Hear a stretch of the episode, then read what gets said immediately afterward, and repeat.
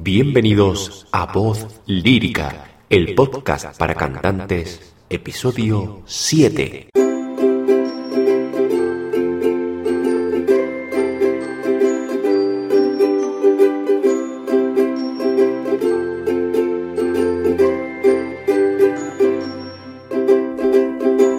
Muy buenas a todos y bienvenidos una semana más a Voz Lírica, el podcast para cantantes.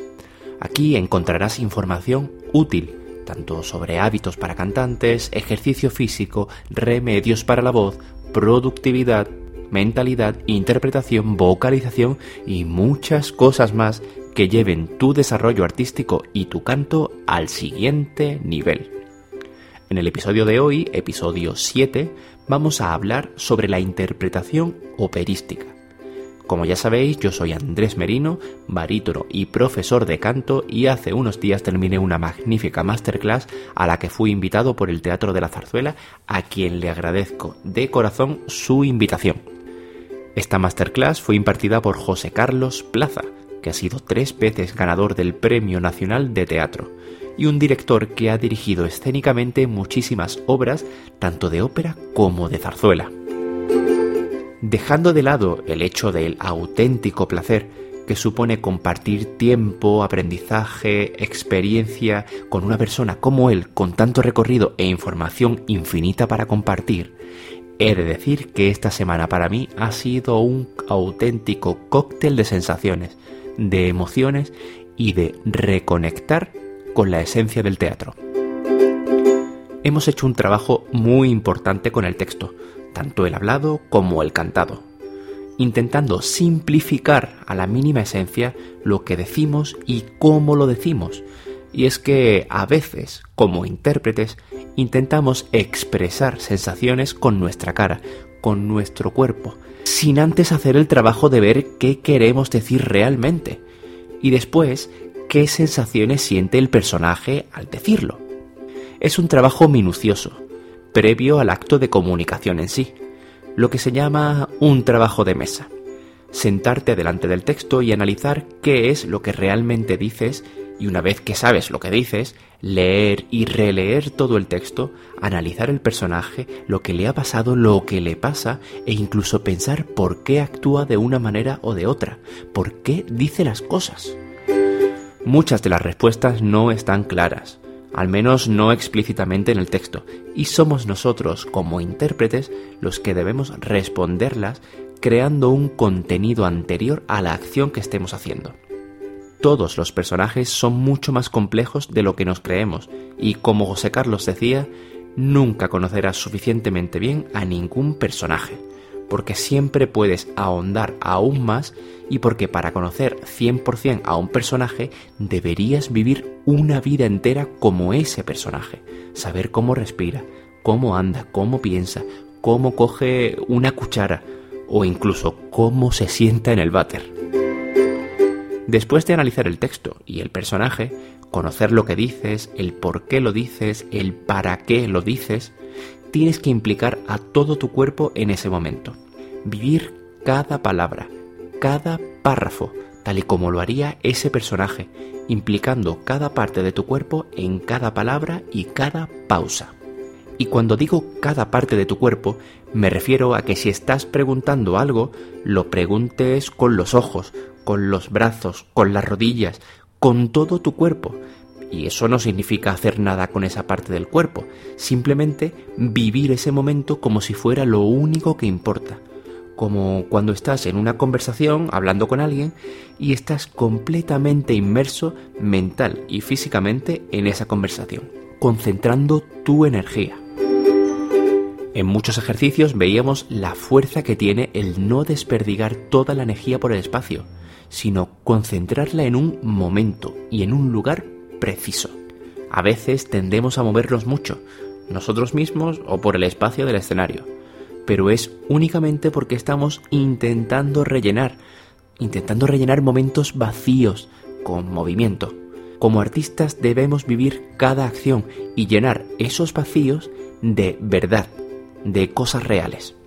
Si estás ansioso porque estás pensando en algo que te ha dicho otro personaje, o cabreado, o feliz, no siempre es necesario moverte por todo el espacio para rellenar.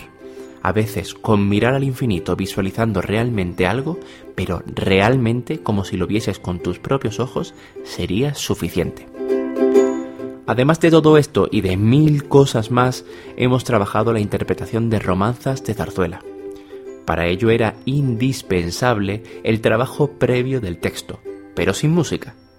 Al igual que trabajamos los textos hablados, debíamos buscar cada una de las inflexiones, de los sentimientos, de las acciones reales que figuran en el texto. Por citar ejemplos, tanto algunos compañeros como yo mismo teníamos que hacer personajes que no tenían nada que ver con nosotros, ni en nuestra forma de ser, ni en la edad. Hacíamos en ocasiones personajes de edades bastante avanzadas. Y para ello debíamos buscar en nuestro interior si había situaciones de nuestro pasado que nos hubieran provocado sensaciones como las que mostraba el texto, o bien, si no las había, era nuestro deber como intérpretes el crearlas y darles vida en nuestra cabeza. Nuestro cerebro no diferencia al 100% una situación real de una inventada, si a esta última le damos tantos detalles que la hagan casi de verdad. A la hora de crear una situación en tu cabeza hay que darle contexto, hay que visualizar, imaginar olores, sonidos y en definitiva hacerla lo más real posible. Cuando ya está todo creado y vivenciado, es cuando debemos incorporar la música. Y aquí viene lo que para mí es lo más complicado, en relación sobre todo al canto lírico. En la masterclass había increíbles cantantes, gente que está haciendo unas carreras espectaculares y todos bastante jóvenes.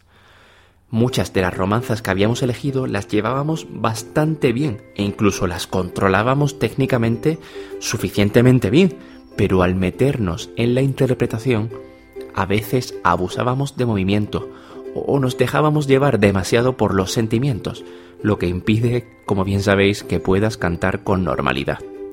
O simplemente cantábamos romanzas de gran complejidad técnica que necesitaban de un plus de energía, que en ocasiones se traducía en un extra de tensión, que aunque todos tenemos claro que hay que evitarla, entre el canto, la interpretación y las sensaciones que tenemos dentro de nosotros, se hizo bastante complicado. A modo de resumen, lo que hemos hecho en esta masterclass ha sido primero simplificar el texto sabiendo exactamente lo que estamos diciendo. En segundo lugar, implicamos todo el cuerpo en vivir cada momento, cada acción. Y por último, trabajamos las arias o las romanzas, primero sin música y después ir añadiendo la música sin perder todas las intenciones del texto. Hace un par de días que terminamos la masterclass y llevo un par de días reflexionando sobre cuáles son los tres errores que más nos caracterizan a los cantantes líricos en relación a este tema. El primero de ellos es que al centrarnos mucho en la técnica del canto, descuidamos enormemente la interpretación, cuando realmente la ópera o la zarzuela o incluso el teatro musical es música y texto, en igualdad de importancia ambas. Pasamos muchos años de nuestra formación dedicados única y exclusivamente a la técnica vocal, al repertorio, a la respiración, y, ojo, que creo que debe ser así, en el canto lírico debemos llevar nuestro instrumento al máximo de sus posibilidades, y eso implica tiempo y dedicación máxima. Pero, ahora a toro pasado, pienso y me pregunto si no sería igual de importante dedicar el mismo tiempo al conocimiento del personaje, a la mejora de la conciencia corporal, a nutrirnos de experiencias artísticas que nos den innumerables recuerdos. No lo sé, aún tengo la duda. Lo que sí que tengo claro es que es un trabajo al cual quiero darle cada vez más importancia. Y no solamente por el resultado final, sino por cómo vives cada función en un escenario, cómo te entregas a un personaje. Llegar al punto de no interpretar un personaje, sino que vives esa representación siendo el personaje, que eso es lo más complicado. El segundo de los errores que llevo un tiempo reflexionando es que creo que tenemos un exceso de tensión Viene sabido por todos que un cantante lírico debe conseguir ser escuchado en toda la sala, por grande que ésta sea, y siempre por encima de la orquesta, o mejor dicho, junto a la orquesta, para no quedar por encima. En esta búsqueda de un sonido lleno, grande, que llegue a cada rincón de la sala, caemos muchas veces, quizá demasiadas, en el error de apretar, ocasionando un exceso de tensión que hace que la interpretación se vaya por el retrete. Uno de los grandes consejos que nos dio el maestro Plaza, aunque a él no le guste que la llamemos maestro, fue que intentáramos cantar las romanzas y las arias en la ducha, buscando eliminar tensiones y cantar lo más relajados posibles. Así que si os sirve, cantad mucho en la ducha.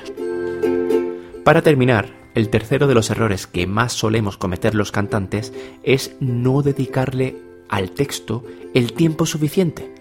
Y cuando se le dedica tiempo, queremos ir muy rápido, al resultado, directamente, en lugar de tomarnos nuestro tiempo, leer cada frase, sobre todo leerla desde nuestro centro, desde quiénes somos nosotros. Analizar qué nos mueve cada frase, cada palabra, cada silencio. La mayoría de las veces cuando tenemos que leer el texto de un personaje vamos directamente a intentar sonar como lo haríamos el día de la representación. Y eso es como querer correr sin antes aprender a andar. No puedes transmitir una sensación si no la estás viviendo, si no la estás sintiendo. Así que os animo a probar.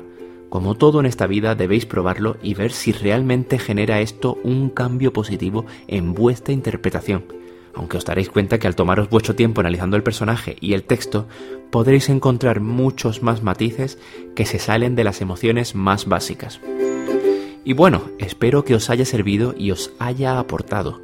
No se puede comparar una semana de masterclass con un podcast de 10-12 minutos, pero si tan solo pudierais poner en práctica algunas de las cosas que hemos comentado antes, os aseguro que multiplicaréis vuestros resultados positivos. Y si no es así, al menos os servirá para daros cuenta de que esta manera no es la que mejores resultados os provoca. Estoy muy muy muy contento con todo el feedback que me dejáis en redes y si os apetece, a mí me vendría genial que dejarais vuestra reseña en iBox y en Apple Podcast para poder llegar a más gente y sobre todo para ayudar y hacer más grande esta comunidad. Os mando un fuerte abrazo, cuidad vuestras voces líricas y nos oímos en el próximo episodio. Adiós.